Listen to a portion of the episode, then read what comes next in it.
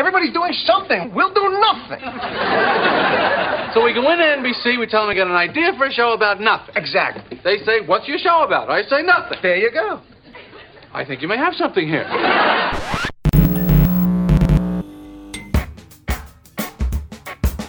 Acerca de Nada, un podcast de Diego Valle y Pablo Manzotti, donde hablamos de casi todo. Otro encuentro de acerca de nada, ¿cómo les va? Gente, amigas y amigos ahí del otro lado que nos vienen haciendo el aguante. Bueno, acá estamos con Diego Valle, con mi amigo. ¿Cómo va, Diego? Hola Pablo, bien, listos para arrancar este número 6 de Acerca de Nada, con como siempre un menú variado, este, y vamos a arrancar por supuesto con eh, algo ligado al cine y más precisamente al, al estado de situación este, muy muy complicado, ya diría en zona de riesgo de el negocio de cine a escala global, no solamente en el ámbito local, que también vamos a charlarlo, sino ya los grandes, las grandes cadenas eh, en estado crítico pidiendo un salvataje porque eh, ya claro, un año perdido eh, para estos holdings monstruosos son miles de millones de dólares de pérdida. Lo que estamos diciendo acá hay que separar entre lo que es la producción, que de por sí está sufriendo modificaciones, producir, ya sea un discurso audiovisual, un discurso fílmico, un discurso cinematográfico, una película, una serie, etcétera, eh, un programa de televisión, que de alguna manera pareciera que ahí llegó más claro, más allá de que no es que se está produciendo tanto tampoco, pero llegaron más claro las, las instrucciones de protocolo, por decirlo, eh, en utilizar un término eh, plausible y separar eso de lo que es distribución y exhibición. Las distribuidoras, inclusive las majors, lo que estamos, podemos hablar de Fox, Fox que hoy pertenece a Disney, ¿no? Disney, Warner. Bueno, están demorando, dilatando, postergando sus estrenos, sus tanques. Y eso tiene una incidencia directa en cines cerrados que con la posibilidad o tener un horizonte de tener una película, una James Bond, por ejemplo, eh, una Mujer Maravilla, que es, te diría, el único título de Warner que ya sufrió una postergación y que se sostiene para este año, para diciembre. Pero, por ejemplo, una Duna, que no sé si iba a ser una película muy taquillera, la versión de Denis Villeneuve de ese clásico del cine y de la literatura en última instancia, fue postergado un año. Había sido de octubre para diciembre y de diciembre ahora lo pasaron a, octubre de 2021 una James Bond que sufrió varias modificaciones y que ahora tentativamente para abril. Entonces todo esto, y ahora cierro, plantea un panorama crítico. Sí, yo creo que el, golpe más fuerte fue el de James Bond. O sea, los cines habían calculado que con Tenet, que anduvo relativamente bien en los mercados internacionales, muy mal en los Estados Unidos, pero que, bueno, había sido un primer impulso y que ahora venía eh, la posibilidad de una segunda y mayor recuperación con este Sin Tiempo para Morir. La película pasó a abril y sí, como vos decías, la única que queda por ahora es Mujer Maravilla, que ya la pospusieron tres veces, te corrijo ahí, son, ya van tres, tres, ah, este, tres veces eh, tuvo. Sí, sí, sí, sí, Y se está diciendo, se está diciendo que, la, que quizás no, no la estrenen, a pesar de que para mí no la estrena. Para mí no la estrenan en diciembre. Mira, Patty Jenkins eh, salió a hablar en estos días eh, es la directora, vamos a decir, ¿no? Sí, sí, sí, sí eh, con un discurso a la Christopher Nolan, diciendo que, hay que, defender, que hay que defender los cines, que están en un estado este, catastrófico, que, no hay que, ser, que hay que ser generosos. Algo que claramente no lo están siendo los eh, grandes estudios, con el riesgo de matar a este, la gallina de los huevos de oro, que seguía siendo hasta ahora la sala de cine. Claro, vos vas a decir, y dirán nuestros oyentes, tienen el streaming, por supuesto, y está pasando. En las últimas horas acabamos de enterarnos que este, Pixar acaba de, decidir que uno de sus lanzamientos que iban a ir al cine, como Soul, Soul. va en diciembre, directamente es Disney Plus en todo el mundo. Antes había hecho lo mismo con Mulan. Con lo cual sí, uno dice, tienen el plan B, que no es menor, que es eh, alimentar a sus plataformas de streaming con estas producciones muy, muy convocantes, pero están dejando morir a este, las grandes cadenas, que si ahora, si querés, charlamos un poco en qué estado están y lo que se prevé para los próximos meses. Lo que pasa es que ahí va a ver si también se empieza a jugar esto de, bueno, yo tengo Disney Plus, yo tengo HBO Max, yo tengo, no sé, la que quieras, Amazon, pero digamos que no responde a un estudio de, de televisión. En todo caso, HBO Max tiene relación con Warner, ¿no? Con Warner, Eh, sí. Es parte del mismo holding. Digo, pero es que empiezan a decir, bueno, este... mm, Sí, eh, yo tengo y tenés una oferta increíble. Ahora, fuera de programa, para ver este estreno, tenés que pagar aparte del abono que pagás todos los meses. También se puede llegar a venir eso, ¿no? Eh, que sería Mm. de, hecho, de, con Mulan lo hicieron. Con Mulan pasó, con Mulan lo hicieron, y, por y eso. no les fue bien, ojo, porque eran, Claro. 20, do- eran 20 dólares, que es como dos abonos Es- o un abono y, y es medio. mucha plata. Es mucha Eh, plata y sí. no, no funcionó. Con- eh, de hecho, con Soul, por lo que leí, no van a cobrar un No. extra. Va a ser como un plus que te ponen en el, abo- en el abono mensual, digamos. Y Lo que pasa es que ya tiene estaba. ver- eh, yo, ¿sabes que mi, mi duda tengo? Es que eso, eso ya estaba dentro de los presupuestos y ya estaba gastada la plata, básicamente. Cuando arrancó el año, cuando arrancó la pandemia, cuando arrancó la, re- la restricción. Entonces, viste, jugado por jugado, bueno, la estreno, este, fortalezco. De alguna manera para Disney es también en diciembre fortalecer una plataforma con la que va a salir en el resto del mundo a partir de octubre, ¿no? De noviembre, perdón, Claro, en- en claro. muchos lugares del mundo. Entonces, Sí. de alguna manera son 15 días de diferencia y te meto una cosa como Pixar que es muy convocante, si bien no es este como vimos no, no es la temática On War o las películas por ahí de Pixar más para chicos, todo lo contrario, esta parece que va a ser con una temática más de- del Pixar adulto, ¿no? O, digamos de adolescente adulto, eh, por el tipo de historia, por el jazz como eje dentro de la historia.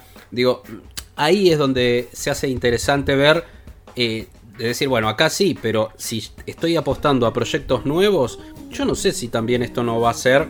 Y digo, ahora estamos ya hablando de lo, de lo plausible, de lo que puede pasar en el marco de la crisis y de lo que la crisis puede disparar esto de un afianzamiento de este tipo de negocio, ¿no? De decir, bueno, en mi plataforma yo te cobro.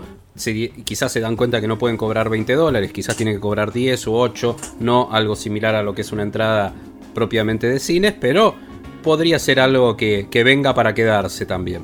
Sí, igual yo creo que es una reacción a que un montón de inversores de- en Disney les habían dicho en los últimos días de que tenían que gastar más en contenido original para realmente competir de igual a igual con Netflix. Que con lo bueno, que estaban, eso está bueno.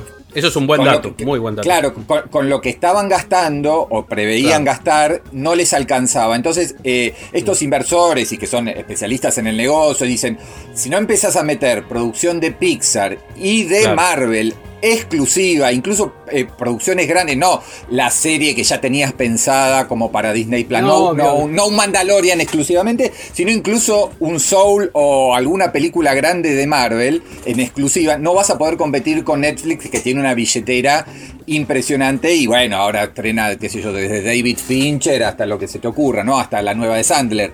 Pero Claro. eh, creo que tiene que ver con eso. Ahora, si por, otro lado pones todas las cartas en el streaming, bueno, Disney va a descuidar el, el negocio en el que también, eh, no, en el que básicamente es el dominador, que es el theatrical, el, el estreno en salas. Si, si vos a- eh, cambiás de eje, cambiás de objetivo, descuidás el otro y ahí hay un riesgo y que ya se está viendo de que las salas no van a resistir.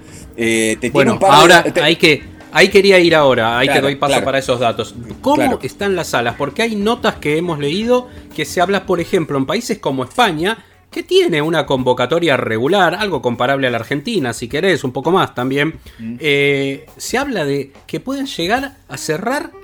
Se hablan de porcentajes que es lo mismo decir el 96% que el 100%, o sea, es lo mismo, o sea, es, es decir, todas las salas, básicamente. Sí, sí, sí, sí, sí. Hoy salió justo este informe de la Federación de Cines de España, FESE. Sí. Yo creo que, está- creo que están exagerando y están haciendo lobby, digamos. Claro, a la claro, a claro, la hora de claro, claro. El 96% de las salas está en riesgo de quebrar.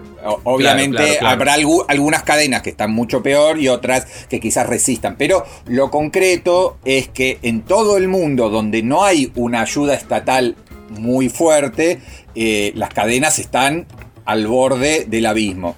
De hecho, eh, AMC, que habíamos hablado eh, hace un par de episodios de, de esta, que es la primera cadena mundial, eh, le queda plata por seis meses. Y esto se sabe porque tienen, porque cotizan en bolsa y Sí, piden tienen publicados sus balances, tienen publicados, Claro. tienen O publicados sea, sus esto, balances. esto sí. es claro, son datos Sí, reales. No, no es una invención. reales, le, quedan seis meses de caja, o sea, en, en enero, y tiene tomada deuda seis veces de los ingresos de un año. O sea, lo que recauda en un año debe por seis. O sea, está endeudado por los próximos seis años. Con lo cual está en serio riesgo de entrar en, en quiebra si no hay ayuda Claro. estatal, que es lo que están pidiendo. Eh, y Cineworld, que es la tercera cadena del mundo, volvió a cerrar todas sus salas en, est- en Estados Unidos y en Reino Claro. Unido. Y también está, este, obviamente esto significa este, suspender a todo su personal. Bueno, todo el drama social ni siquiera lo estamos consignando. Es catastrófico. Disney también cerró sus parques y dejó No, bueno. este, un tendal de, despidos. Estamos hablando Sí. simplemente de los grandes jugadores y, y el riesgo de que el negocio del cine en el cine no subsista. Todo esto Por eso. trae como correlato decenas de miles de nuevos desempleados en todo el mundo. Está, buen, está buenísima la aclaración porque estamos manejando un discurso muy frío y en realidad por Sí. eso aclarábamos al principio que estamos tratando de atender a una cosa que tiene que ver con producción, distribución y exhibición. Es totalmente diferente, son procesos diferentes que están afectándose de manera diferente, pero que están muy relacionados entre sí. Esto desde el análisis que estamos realizando como periodista, pero que no se pierda perspectiva esto que acaba de decir Diego recién, que es eh, está hay cantidad de gente, de trabajadores como nosotros, desempleados en este momento por esta relación precisamente de fuerzas y de puja y de pandemia que estamos relatando. De hecho, eh, eh, abri- abriendo un poco el panorama al resto del espectáculo, hoy, hoy viernes 9 que estamos grabando este podcast, no importa, la gente lo escuchará Sí. cuando pueda y cuando quiera, eh, se acaba de anunciar que Broadway, o sea, los teatros más importantes del mundo, cierran por lo menos, mantienen el, eh, la clausura hasta mayo del año que viene. Con lo cual, Claro. esto le genera un agujero. No solamente 100.000 personas que se quedan sin trabajo, sino a la ciudad de Nueva York, como ámbito turístico, eso está muy asociado a ir a consumir este, musicales. Con lo cual, ya por lo pronto prevén que hasta mayo no reabren. Y la perspectiva puede ser que algunos ya manejan fines del 2021 hasta encontrar una nueva normalidad en, en- en ese negocio. Ahora, también está bueno ver las excepciones que tiene que ver, por ejemplo, con el caso francés. Francia siempre haciendo punta con el tema del cine y con la ayuda estatal. Y esto eh, yo lo, lo ponía el otro día en Twitter diciendo que no importa que gobierne la izquierda, el centro o la derecha, la ayuda al cine está considerada una política de Estado desde hace Claro. décadas. Sí, y sí. entonces hay un fondo multimillonario para exhibidores y distribuidores que como para que sigan estrenando y les compensan lo que consideran es la caída en el box office y otro fondo para los dueños de las salas de cine para que las mantengan abiertas porque bueno, se está perdiendo más o menos, calculan un 60% este año, tuvieron dos o tres meses cerrados, reabrieron y si bien el público volvió, no volvió en la medida de lo que era este, el 2019 y primer trimestre de 2020. Entonces también hay un fondo para ayudar a la sala de cine. Esto es impensable en casi todo el resto del mundo, ¿no? Este, Sí, sí, no solo en Argentina, Una ayuda tan sí. abarcadora para todos los Tan sectores. Exactamente, exactamente. ¿Y cuál es la situación en Argentina? El otro día habíamos visto que, bueno, salió una serie que se está preparando para Netflix, que El Reino, eh, que había comenzado su rodaje, eh, que era la primera serie de producción local, eh, que de alguna manera se pensaba para una plataforma, que se pensaba con un trabajo ya en continuado, porque una serie lleva una cantidad de tiempo eh, para rodar, para preparar, después la postproducción, bueno, digamos, es algo bastante más controlado y ahí no juega tanto el tema pandémico, pero sobre todo el rodaje, bueno, eh, hace unos 10 días comenzó y fue la noticia que de alguna manera se empezaba a mover la rueda de nuevo. Pero acá tenemos una situación crítica, una situación crítica por un lado por las cadenas de cines que de alguna manera igual las cadenas de cines están ligadas a sus, digamos, sus casas matrices que están fuera del país, ¿no? En muchísimos casos.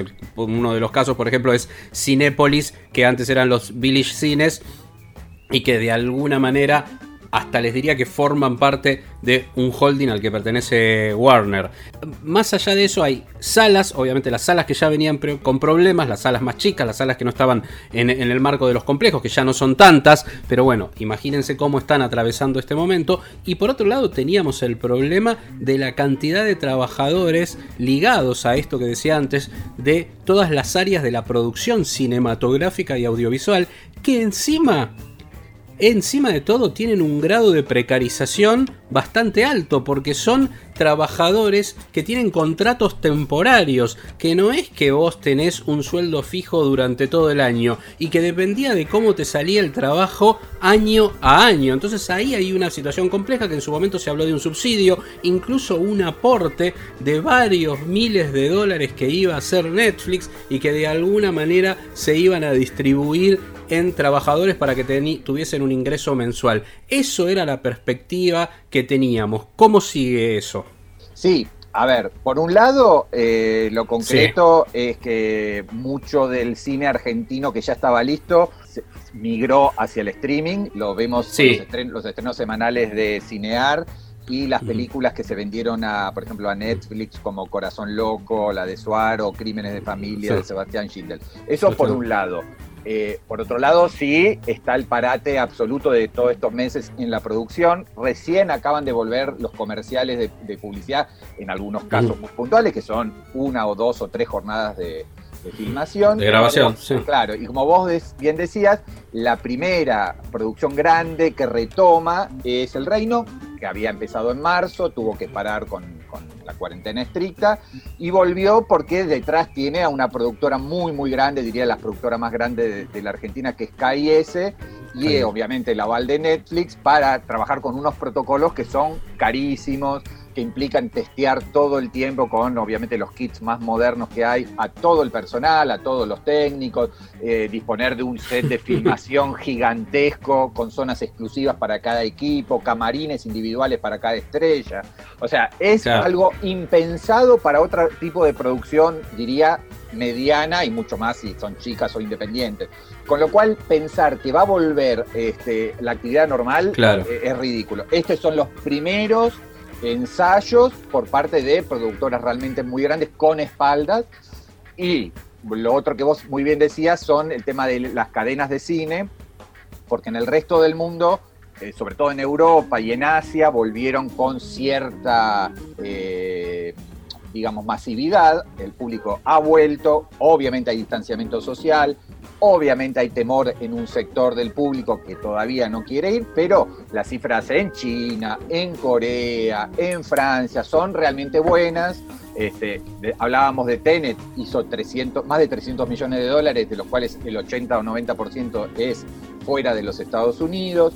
Con lo cual, lo que te están diciendo los exhibidores es, no es que no hay público para volver al cine, no hay producto. Y si no hay producto, a nosotros nos resulta más eh, claro. Eh, caro, digamos, más costoso mantener las salas abiertas sin, sin producción, con lo cual eh, nos convendría incluso cerrarlas y bancarnos la pérdida este, de tener al personal suspendido y pagar los servicios, digamos, que es lo que está pasando en la Argentina, que mantenerlas abiertas, que tiene un costo operativo enorme, ¿no? Y que no tener producto. Entonces, Francia, ¿qué hizo? Le está poniendo un montón de plata a los productores franceses para que estrenen todos los tanques locales el público francés acompaña a su propia producción, entonces se normaliza la situación.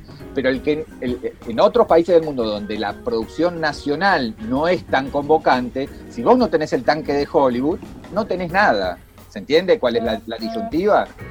Absolutamente, absolutamente. Y de ahí viene una guerra importante que ha tenido, bueno, de alguna manera expresiones diferentes en, lugares diferentes del mundo, como fueron cadenas que realmente se revelaron a abrir directamente y hicieron un, un shutdown. En Estados Unidos estaba más en juego eso porque había todo un protocolo de apertura, pero que los mismos dueños de las cadenas decidieron no abrir al no tener un tanque que convocara, cuando en realidad quizás había películas también para estrenar. Acá en Argentina lo que vemos es que está dentro de todo este combo de parate en general, ¿no? Es muy difícil ver una perspectiva, ya te diría, inclusive para este año, muy difícil que se abra y sobre todo por el momento que está atravesando la pandemia.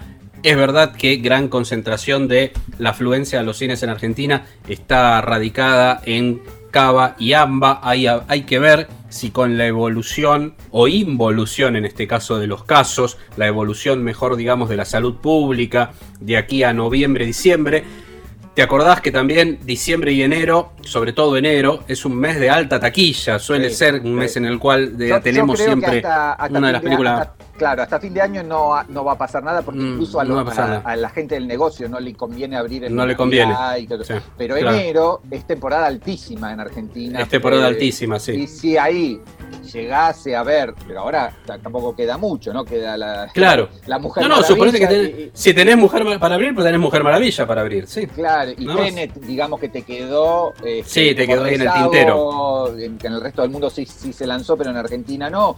Y si hubiese alguna más, pero si ya, digamos, te pasaron casi desde Bond, desde la nueva de Pixar, desde las de Warner, todo pasó para, para abril, para mayo, para. Bien entrado el 2021, no, no veo que la reapertura signifique una recuperación real del negocio. Y lo otro que No. habría que apostar es, bueno, a ver si también vuelven los rodajes para que los técnicos, como bien decías vos, que están hace meses parados y sin ningún tipo de ayuda tampoco estatal, porque no entraron en, ni- no, en el IFE, en el nada, en, en el ATP, porque justamente Eh, son nada. una especie de monotributistas, falsos Sí, monotributistas y falsos este, empleados este, en blanco. Totalmente precarizados, totalmente Claro, precarizados. Claro, sí. claro. Así que bueno, esperemos que como, como cierre, como cierre del bloque, que reabra este, los, los cines y que vuelva la actividad como para que, bueno, el horizonte no sea tan, tan duro como, como el actual. Como cierre para que abra, me gustó eso. Y bueno, los dejamos con esta musiquita de este señor, del cual vamos a estar hablando en cuánto, un minutito nomás.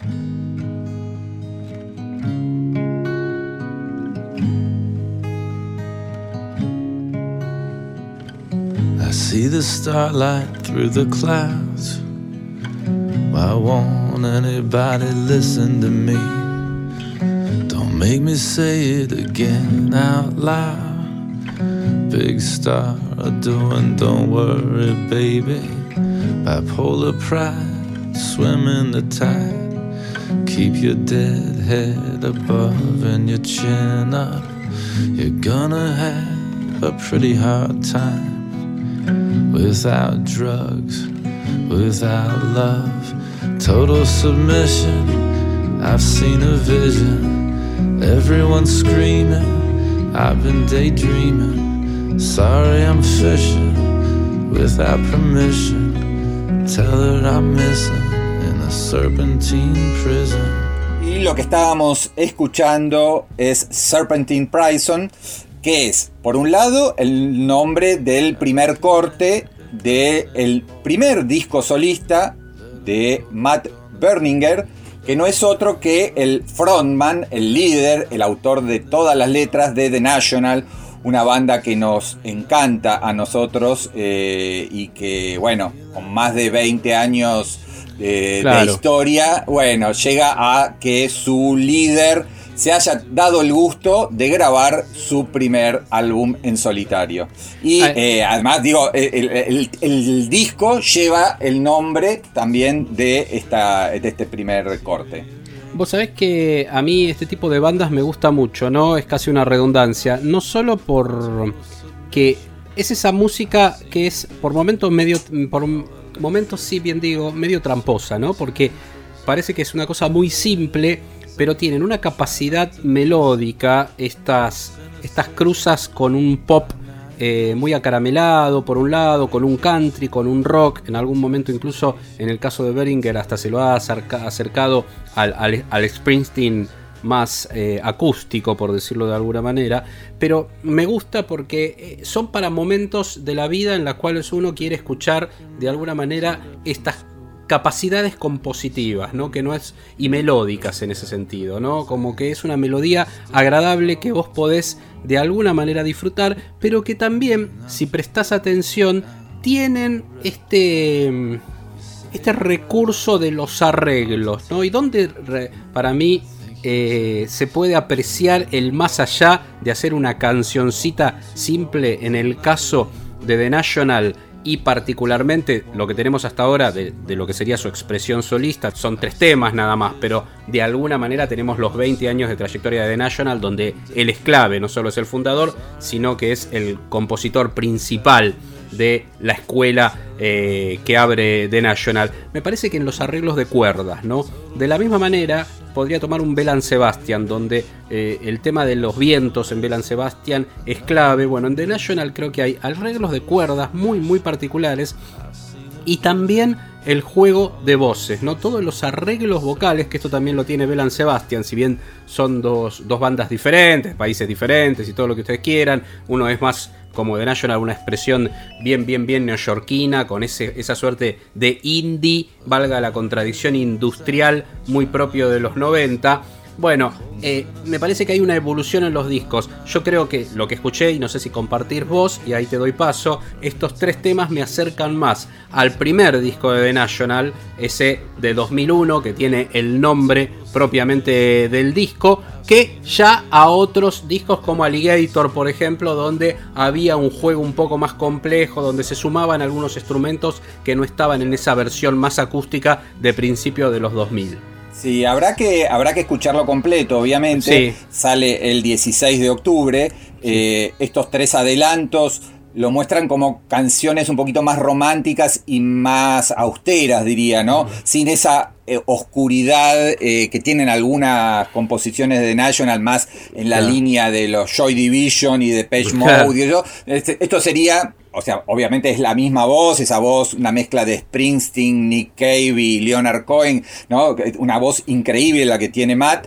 Sí. pero eh, más en la línea de un Wilco o una cosita un poquito, mm, en, en algunos casos más acústica, o sea, Sí, sin sí. tanto arreglo, sin, una cosa más despojada sería. Es lo que, es lo que te la- lleva al sonido indie Claro. que te decía. Si Claro, vos ves todas claro. estas bandas, ¿no? Inclusive, Mm, mm. este, hay, hay- hay cantidad. Hills, por ejemplo. Hills es una Mm. banda también que tiene más o menos la misma historia eh, en términos de vida, de época, de todo que el de National y, marcada también de alguna manera por, por Matt Beringer. Eh, de alguna manera eh, me parece que hay algo de esto en, en todas estas, en todas estas bandas que son las que te asocian esa cosa que uno dice más acústico, más despojado, es lo que la línea común de este, de este pop, te diría, eh, indie, ¿no? Este indie pop eh, norteamericano, más allá de que sean bandas que hacen millones de dólares, que realmente están eh, desde hace años facturando muchísimo, que agarran el último estertor de- del, del negocio de la música importante a comienzos de los 2000, todavía del CD, de la venta. y hoy, de alguna manera, explotando de esta manera, ¿no? Esto que está haciendo Berninger, que es lo de, lo de salir con, con tres temas, de, de- de ir tirándote un temita cada tanto en redes o en cualquiera de las plataformas de escucha, que es por donde va la industria en este momento. ¿Querés que eh, ¿Escuchemos el segundo? Dale. Dale, Distant Axis y, y después nos guardamos el tercero para cerrar, pero esto que ya está sonando es Distant Axis.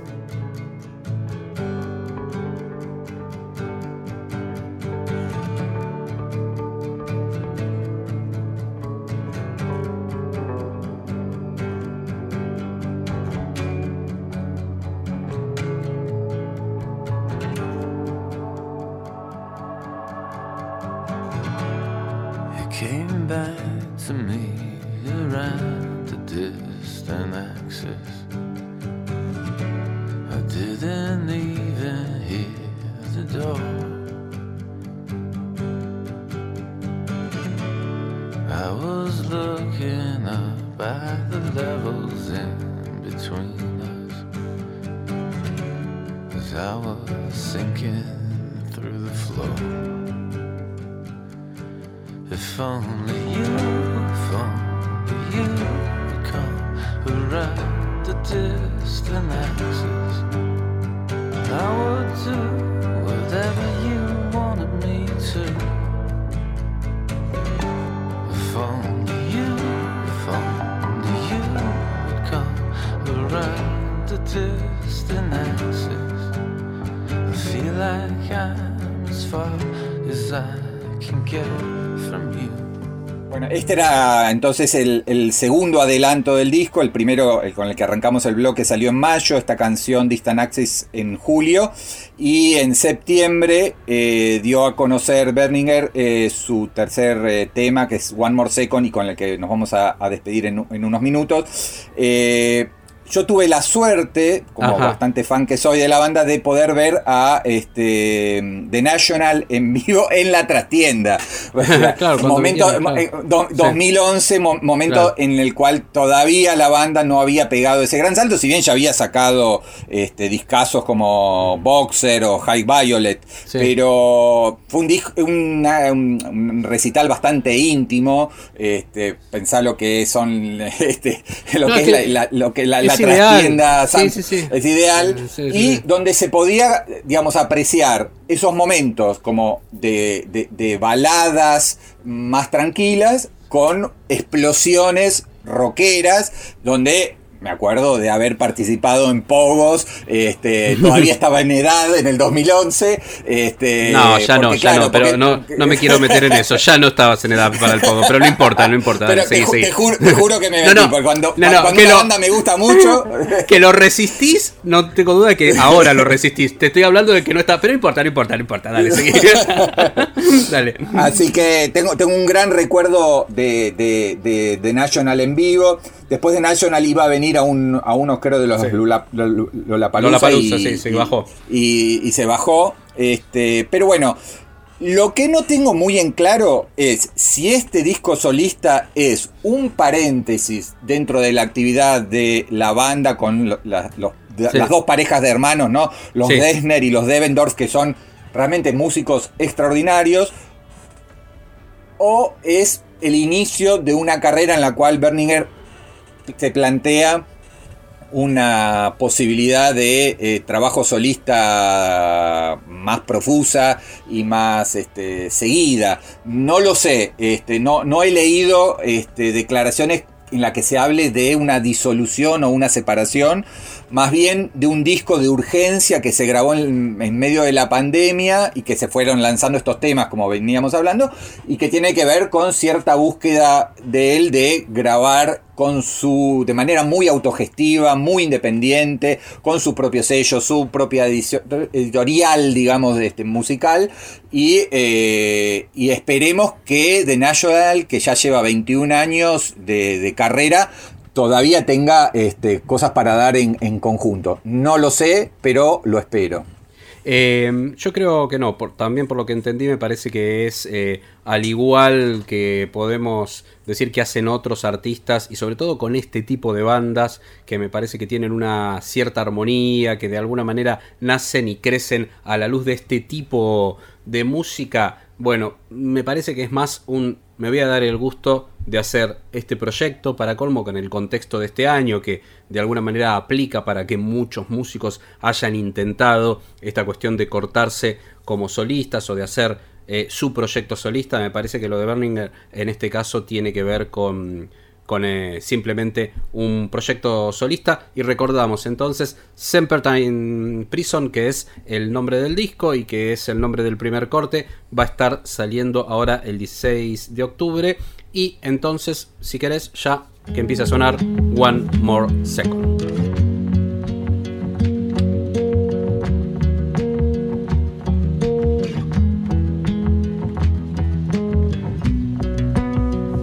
Last time we were together.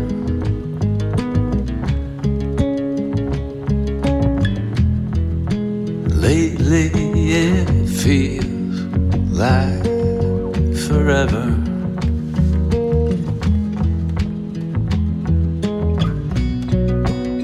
And the when we talked last night.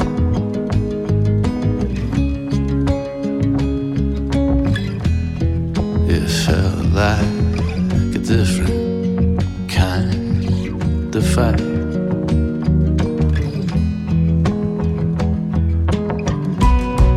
Don't lie to me. You know that I believe you. Always in love with someone. If it ain't me, come on. Just give me a little more time. Give me a little bit of warning. Baby, I'm gonna be fine when I figure out where I'm going.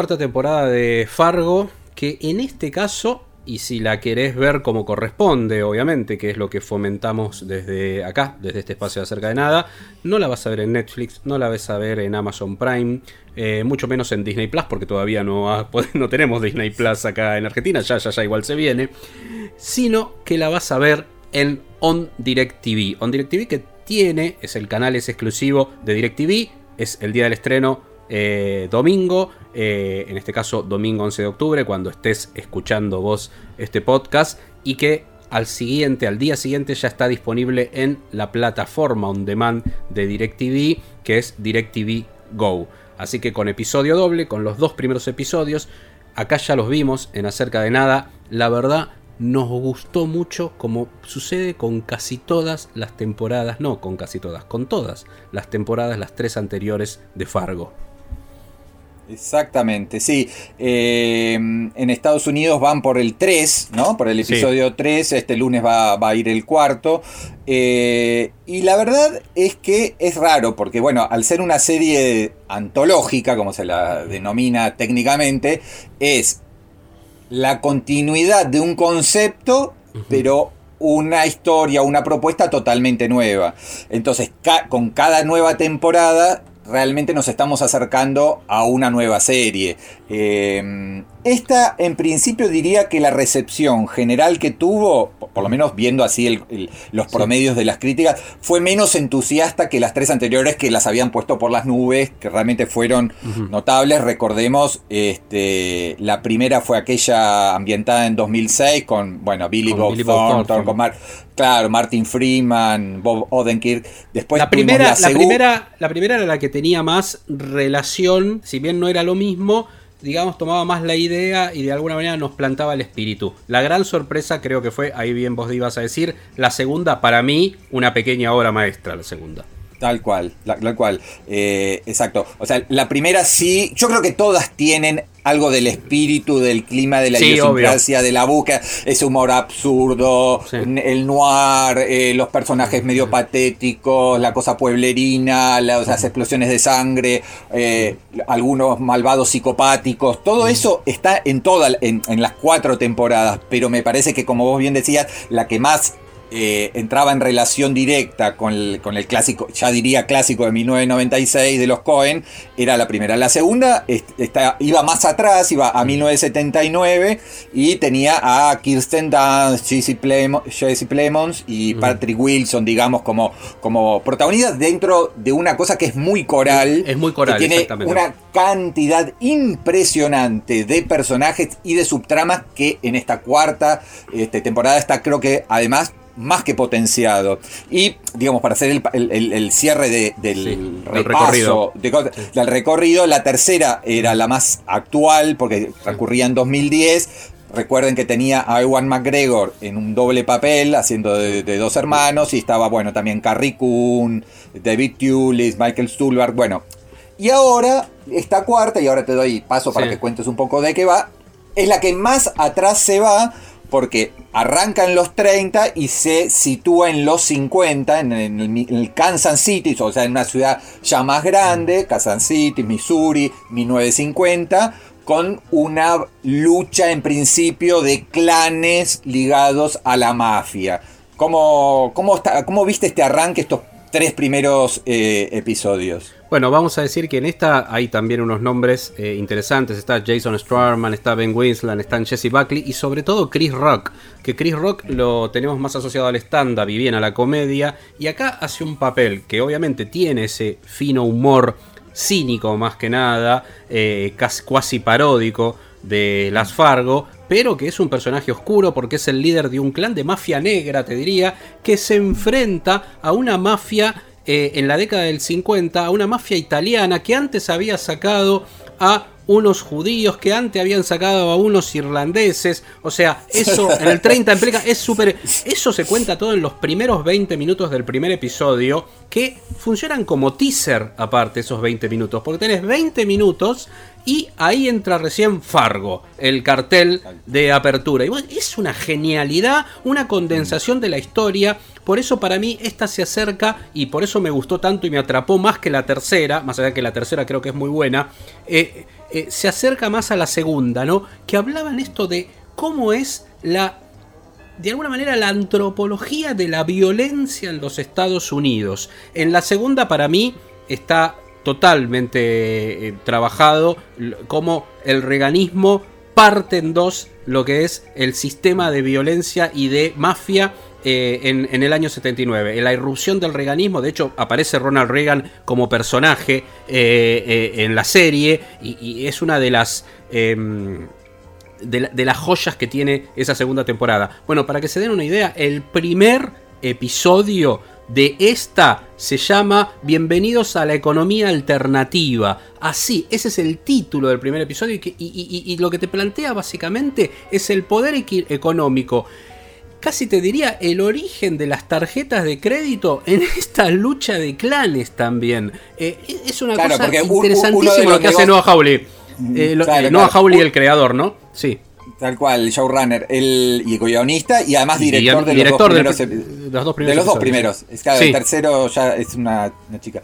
Eh, yo creo que sí. A mí me sorprendió que la, cuestionaran bastantes críticos, diciendo que era como muy convencional o muy demasiado accesible. Incluso, eh, digamos, los, primeros minutos tienen mucha referencia a ese cine de gángster de los Scorsese, los, Coppola, los de Palma, ¿no? De un, el irlandés, bueno, muchachos, El Padrino o Los Intocables. Igual a mí me parece que está muy bien este, resuelto eh, esta especie de eh, luchas de, bueno, de, ligadas también con los, este,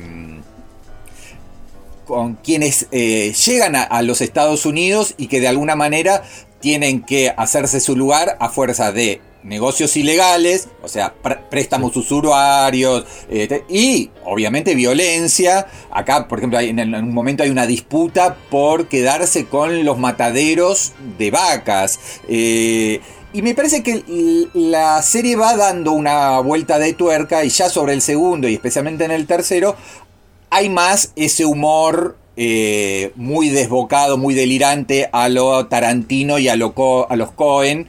Eh, y va perdiendo un poco de fuerza la, impronta eh, de lucha de gánster, que si bien se va a mantener, porque todo el tiempo hay golpes y contragolpes y venganzas, y, empiezan a entrar en juego un montón de personajes más laterales, que es hay una familia, una familia interracial, ¿no? Un, padre eh, blanco, madre negra, está la... Este, la hija negra. Claro, la hija, es la, hija negra que es una es como eh, ofrece como narradora, sobre todo en el primer episodio, y que es una suerte de prodigio en, en, la secundaria y explica también todo el lugar de la mujer y negra que es un prodigio, que, es, mm, que tiene un coeficiente intelectual más alto o está por encima de la media, cómo sufre en la década del 50 en la secundaria. Obviamente es la de las cuatro la que tiene más, eh, está marcada por la coyuntura de época, por el Michu, por todo el tema afroamericano en los Estados Unidos, la cuestión racial, la cuestión étnica, el choque de etnias, me parece súper interesante. Y toda, está esta idea, ¿te acordás de... Mm, que de alguna manera era Infernal Affairs, fue el título eh, internacional de esa película eh, de Hong Kong que después terminó siendo The Departed, Los Infiltrados de Scorsese, que fue la remake de Scorsese con la que gana el Oscar Scorsese, que es el infiltrado en el bando del otro. Bueno, acá hay algo así generacional que la verdad no sé de dónde lo saca Noah eh, Hawley, si es algo realmente que pasó en la historia, que estos clanes se ofrecían un hijo, o sea, cuando llegaba un clan, por ejemplo, y ese es el disparador de esos primeros minutos, llegaba un clan a un pueblo y, y estaba dominado por el otro, en señal como de respeto y de, de desconfianza y confianza, a su vez mutua, el del clan que llegaba le ofrecía un hijo para que lo educara al otro clan y el del clan que estaba le ofrecía un hijo al del clan que llegaba. Entonces el tener un hijo cada uno que no pertenecía a ese clan eh, hacía que se mantuviesen a raya. Bueno, hay, en algún momento se rompe esa cadena y eso es lo interesante que tiene ese momento de la década del 50, ¿no? Como el, el desclanado sería o el descastado, eh, que es un personaje también muy interesante dentro No, para mí tiene, eh, realmente tiene todo, hay, que, ver cómo evoluciona, pero es una genialidad hasta ahora, sí. Claro, hay, hay un personaje que es el de Ben Whishaw, que, que es uno que, ha traicionado a su propia familia para Por eso decía, a los Ese, descastado, sí, sí, sí. Tal, cual, tal cual. En, los intercambios pasan cosas totalmente imprevisibles, este, y que no podés. Ah, pero me parece que esta, al revés de lo que están diciendo la mayoría de los críticos que dicen que es más plana, más previsible, tiene una cantidad de, subtramas y de personajes. Porque por otro lado le apareció este, acuerdo. El, policía mormón que investiga los crímenes, que es el de Timothy Oliphant. Después está, un personaje genial y aparte Timothy Oliphant está en un momento increíble desde hace ya 10 años. Como actor, como un tipo que sabe pararse adelante de la cámara, las caras que pone, ha tenido incluso una aparición en Carve Your Enthusiasm en la última temporada. Eh, realmente es un actor para prestarle atención. Eh, hay dos chicas que se escapan de la cárcel y cometen este, todo tipo de este, asaltos, con personajes muy este, extremos que también están teniendo como bastante protagonismo, eh, por lo menos hasta el tercer episodio.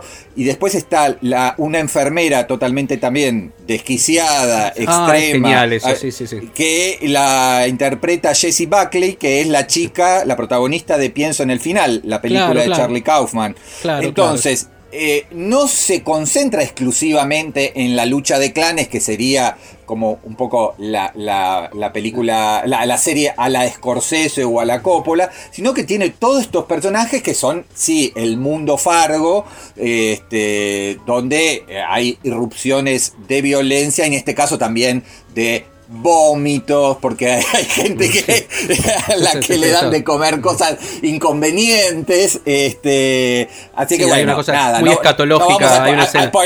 está muy escatológica esta, esta cuarta temporada, pero bueno, no vamos a spoilear mucho más, pero sí vamos a recomendar que, por un lado, quienes no vieron las tres primeras entregas están en Netflix. Entonces, ahí sí, digo, las pueden ver ahí. Eh, no es necesario para nada este, verlas para encontrarse con esta cuarta temporada. Son absolutamente autosuficientes e independientes.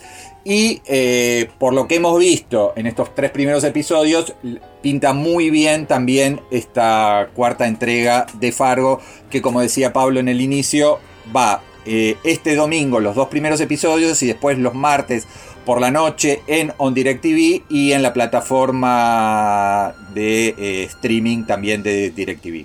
Exactamente. Así que dicho esto, esperemos entonces encontrarnos en un nuevo episodio, que seguramente lo habrá si Dios quiere, de Acerca de Nada. Gracias Diego, un abrazo. Hasta la semana que viene. Chao, gracias.